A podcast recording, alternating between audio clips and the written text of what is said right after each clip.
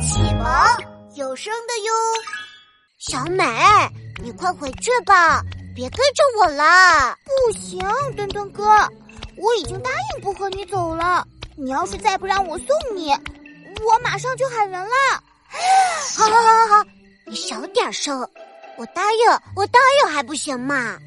三皇镇的夜晚，两个小小的身影悄悄地溜出了家门，向着猴子警长的越野车走去。是小鸡墩墩和鸡小美。要是妈妈不同意，猴子警长肯定不会带我一起走了。趁着妈妈还没反应过来，我先躲进猴子警长的车里。嘿嘿小美，我聪明吧？聪明是聪明，不过你这点小聪明还瞒不过你爸妈哦。三道手电筒的光芒射向了小鸡墩墩，小鸡墩墩赶紧遮住了眼睛，然后他就被一只大手提了起来。啊，爸妈，你们怎么来了？看你鬼鬼祟祟的收拾东西，我们就知道你想干什么了。我们能不来吗？啊，再不来，下回见你都不知道什么时候了。鸡妈妈没好气的瞪着小鸡墩墩，小鸡墩墩尴尬的别过了脑袋。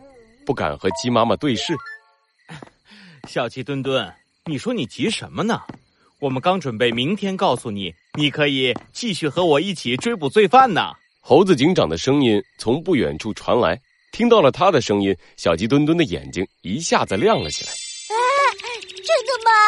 猴子警长，我又可以和你一起去抓捕罪犯了。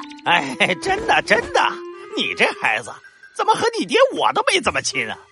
鸡先生一脸幽怨的把小鸡墩墩放了下来，搂住了眼睛有点发红的鸡妈妈。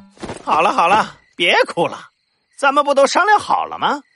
墩墩啊，你也长大了，你的事情你自己做主，记得听猴子警长的话，常常回来看看我和你妈。哇，太好了！啊！小鸡墩墩兴奋地跳了起来。鸡先生和鸡妈妈看着他开心的样子。又是高兴又是不舍，哎，儿子长大了，家里这片小天地再也满足不了他了。也好也好，让他看看外面的世界吧。鸡妈妈，你们放心。猴子警长拉住了兴奋的小鸡墩墩，走到了鸡先生和鸡妈妈的面前，认真的举起了右手，向他们敬了个礼。小鸡墩墩，一定没问题的。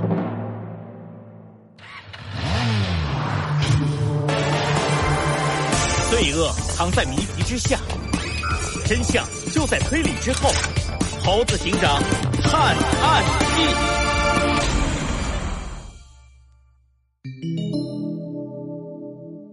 旅程再起。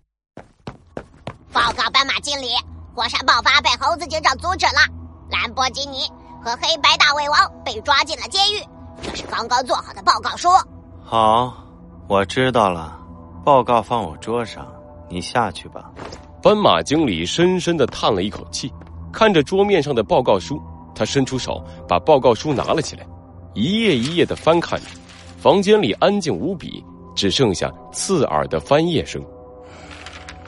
废物，废物，都是废物！斑马经理愤怒的掀翻了桌子，把手里的计划书撕成了碎片。兰博基尼。黑白大胃王都是没用的东西，废物，废物，废物！斑马经理恶狠狠的在报告书的碎片上踩了一脚又一脚。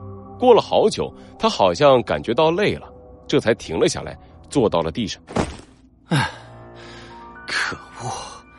按照计划，这两个小镇必须毁灭，这是我们重返舞台的开始。